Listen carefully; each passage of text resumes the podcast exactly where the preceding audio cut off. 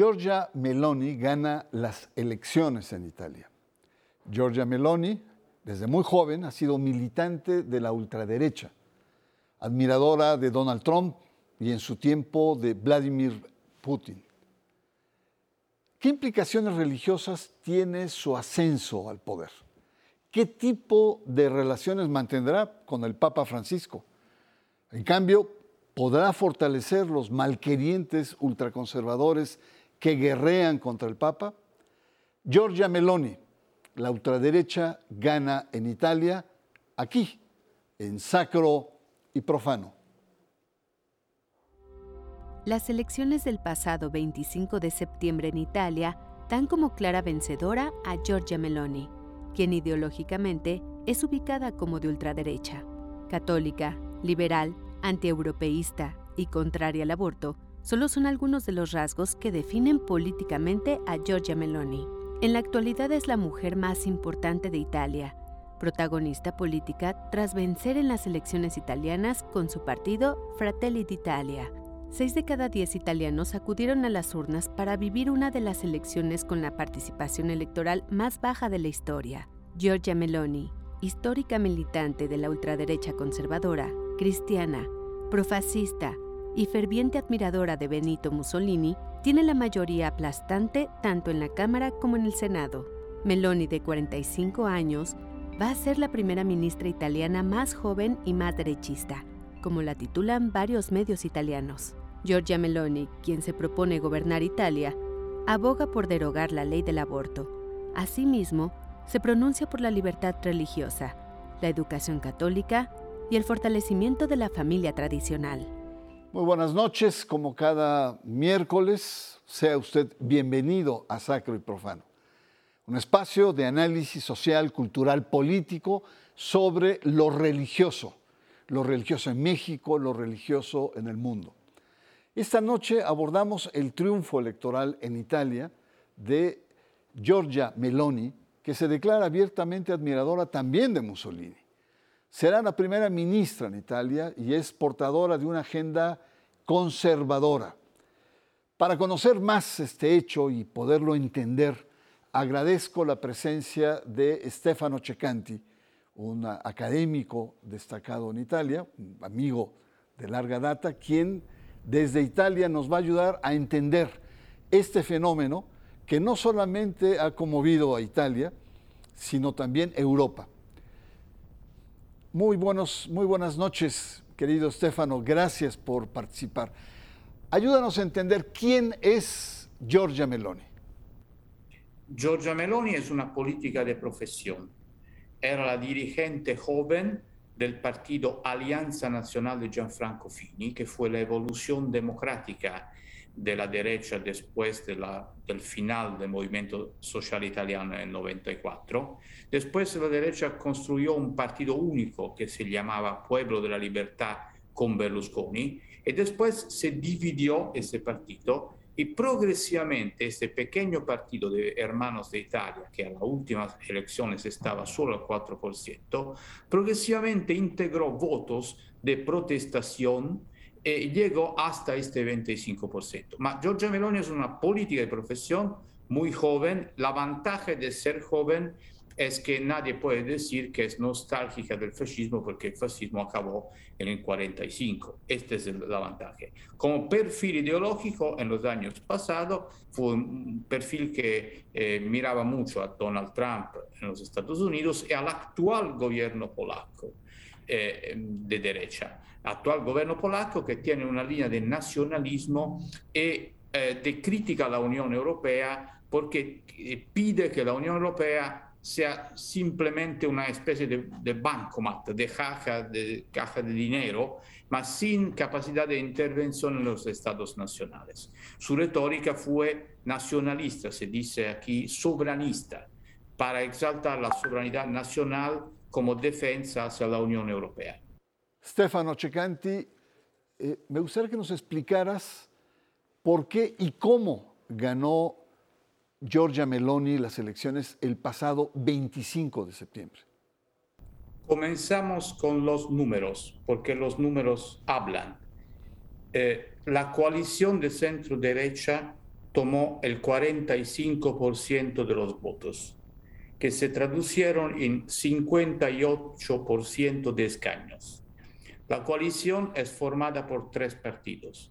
El partido más votado fue Fratelli d'Italia, Hermanos de Italia de Giorgia Meloni con el 25%. Había otros dos partidos, el más famoso, que tradicionalmente era el más fuerte, el de Berlusconi, Forza Italia, 10%, y el otro, la Liga de Salvini, 10%. 25, 10, 10. Fratelli d'Italia es un partido de derecha que viene de la tradición de la derecha que fue nostálgica del fascismo, eh, el movimiento social italiano.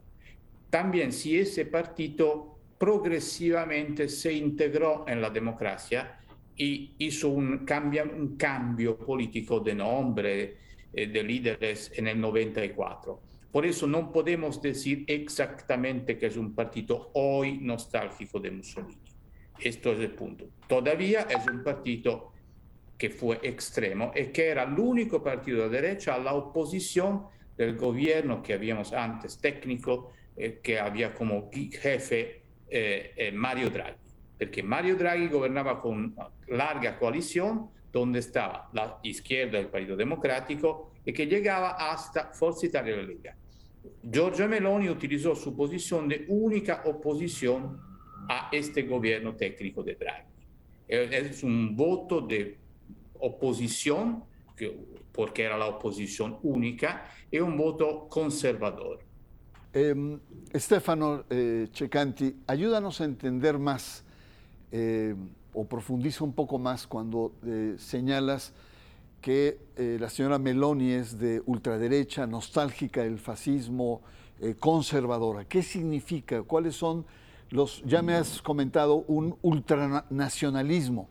¿Qué otros elementos tiene la señora Meloni en esta perspectiva conservadora?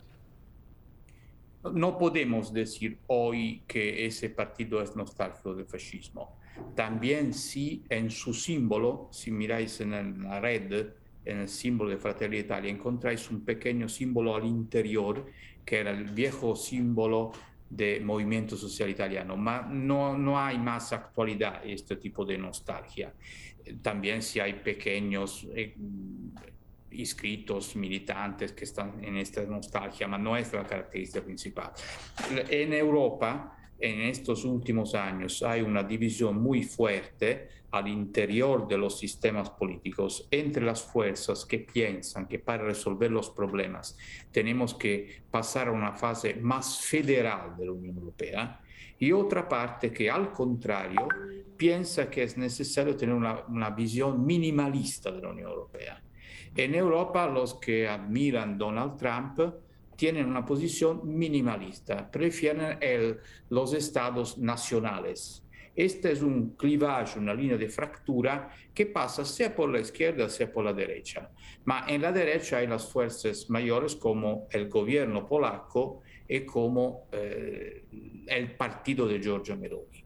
Eh, la idea es un papel minimal de la Unión Europea el poder concentrado en los estados nacionales. Esto es la, el elemento más importante de los últimos años de la retórica eh, de Giorgia Meloni, que ve en la Unión Europea más un problema que una solución, al menos hasta cuando no va a gobernar. Esto es un punto importante.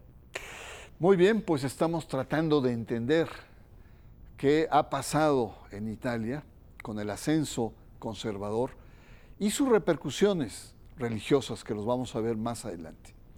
Le propongo hacer una pausa. Usted está en sacro y profano.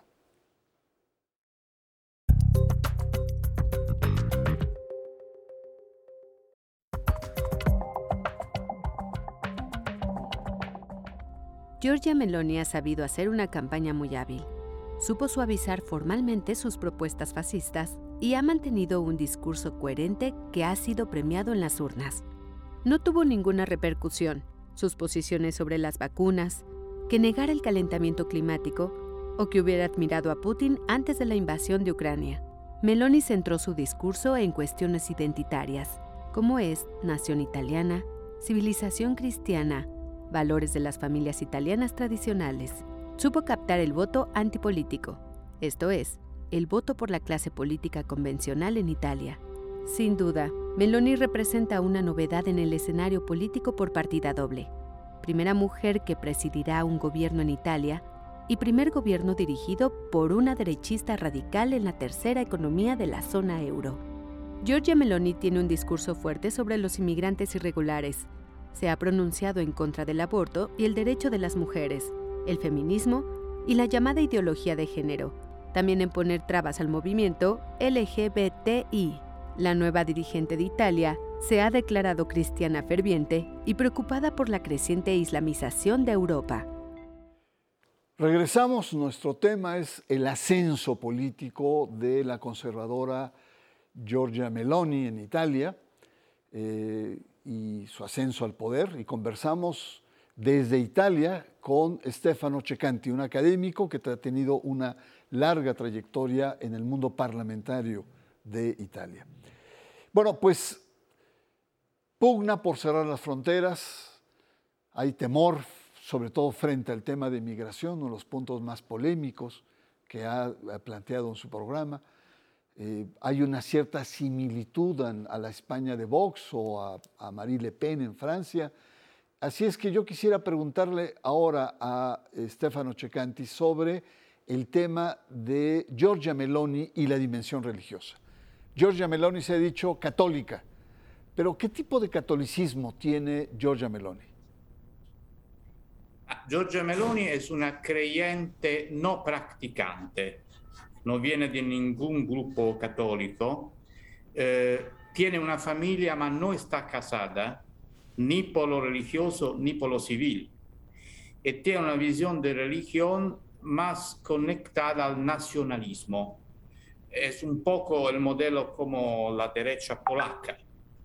Eh, es la religión como base por un nacionalismo, por una identidad cerrada hacia los otros.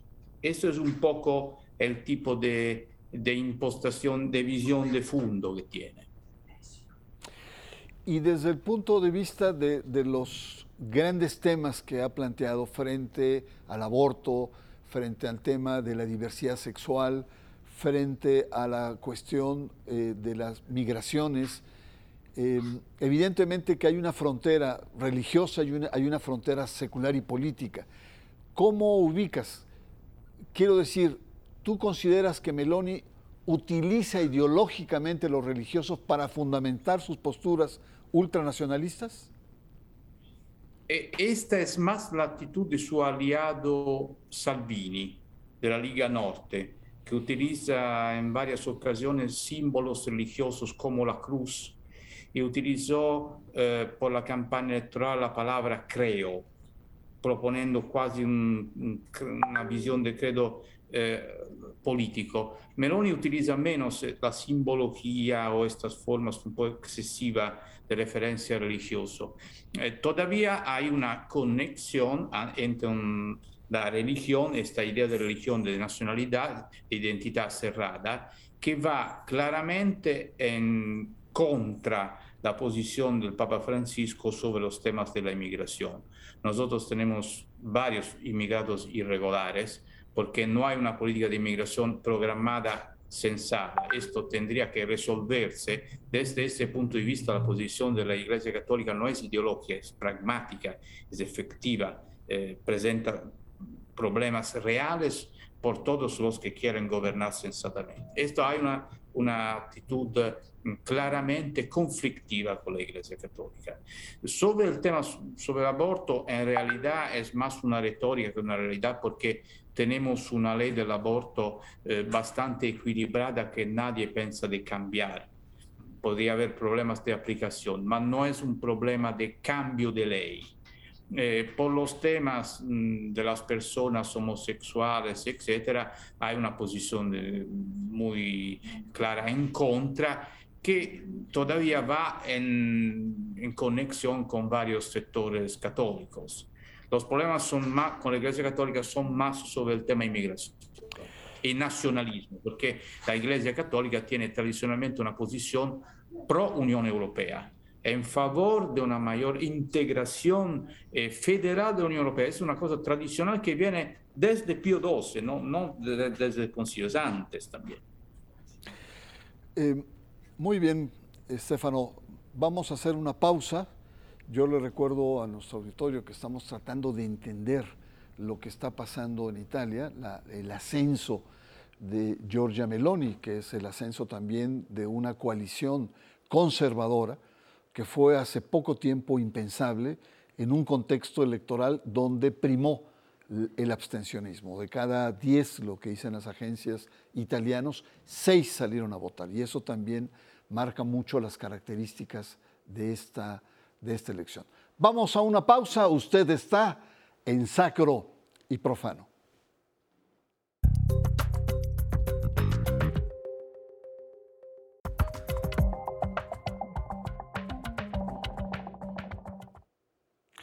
Llegamos a nuestro último bloque.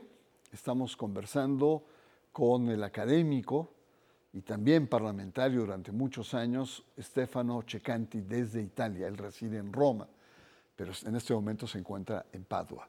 Y estamos conversando en torno a este ascenso conservador al poder en Italia, cómo tratar desde México, desde América Latina, entender, pues estamos como en sentido contrario, mientras en América Latina avanzan eh, eh, digamos, eh, proyectos de izquierda en el poder, en Europa parece ser que la situación es mucho más compleja y mucho, muy diferente. Quisiera preguntarte, Stefano, sobre el tema de la relación, la presencia de la señora Meloni en el poder, su relación con la iglesia propiamente italiana. ¿Cuál crees que va a ser la relación? Sí, recordamos todavía los números porque los católicos han votado como la población italiana en media, no hay cambios frente a la práctica religiosa. El centro derecha ganó en escaños con el 58 de escaños, pero no ganó en votos porque en voto es minoría, es la mayor minoría, tiene el 45 de los votos. Hubo tres grupos en frente a la derecha divididos y por eso la derecha ganó porque hay una coalición de izquierda con 30%, hay un grupo de centro con 10% y hay el movimiento 5 estrellas con 15%. Recordamos que la derecha no es mayoritaria socialmente, es mayoritaria en Parlamento. Y también, por eso, no es mayoritaria entre los practicantes. Tiene el 45% de votos entre los italianos y también entre los practicantes. En general, Fratelli Italia no tiene una buena relación con los obispos, con la iglesia italiana eh, por el momento. Es una posición más difícil. Eh, normalmente el consenso mayor lo tenía Forza Italia, porque también Forza Italia, eh, partido original de Silvio Berlusconi, pero es conectada con el Partido Popular Europeo con la parte más moderada de la derecha europea. Esto va un poco a crear problemas también al interior del Ejecutivo. Por eso, por el momento, no es una situación de hegemonía cultural eh, ni en Italia ni entre los católicos. Es más una derrota de los otros tres grupos que perdieron porque estaban divididos que una victoria de la derecha. Eh, Stefano Cecanti, eh, ¿Cuál podrá ser entonces la relación entre el gobierno y las posturas de Meloni con el Papa Francisco? Ya desde acá se ven fuertes distanciamientos y contradicciones. Es probable que habrá tensiones, sobre todo en materia de inmigración. El problema es si la coalición de derecha es estable o no. Porque si la coalición de derecha se revela estable, eso va un poco a poner problemas también a la actitud de la Iglesia Católica, que tradicionalmente está en dificultad si el gobierno continúa aumenta su consenso, esto va a poner problemas. Es difícil mantener una posición de, crítica, de enfrentamiento, si el consenso social va a crecer. Pero si la, la coalición va a tener problemas, el gobierno va, tiene dificultades interiores, puede también caer antes de la final de legislatura. Normalmente los gobiernos italianos no duran más de un año, dos años. ¿eh? Y por eso vamos a ver, no, no estamos seguros de la relación. Eh, por último, eh, querido Stefano Cecanti, quisiera preguntarte sobre si Meloni en el poder podría ser aprovechada por los grupos conservadores católicos que están en contra del Papa Francisco. Si pudiera darse un tipo de alianza, de relación que fortalecería este grupo anti-Papa Francisco en Italia y en Europa también.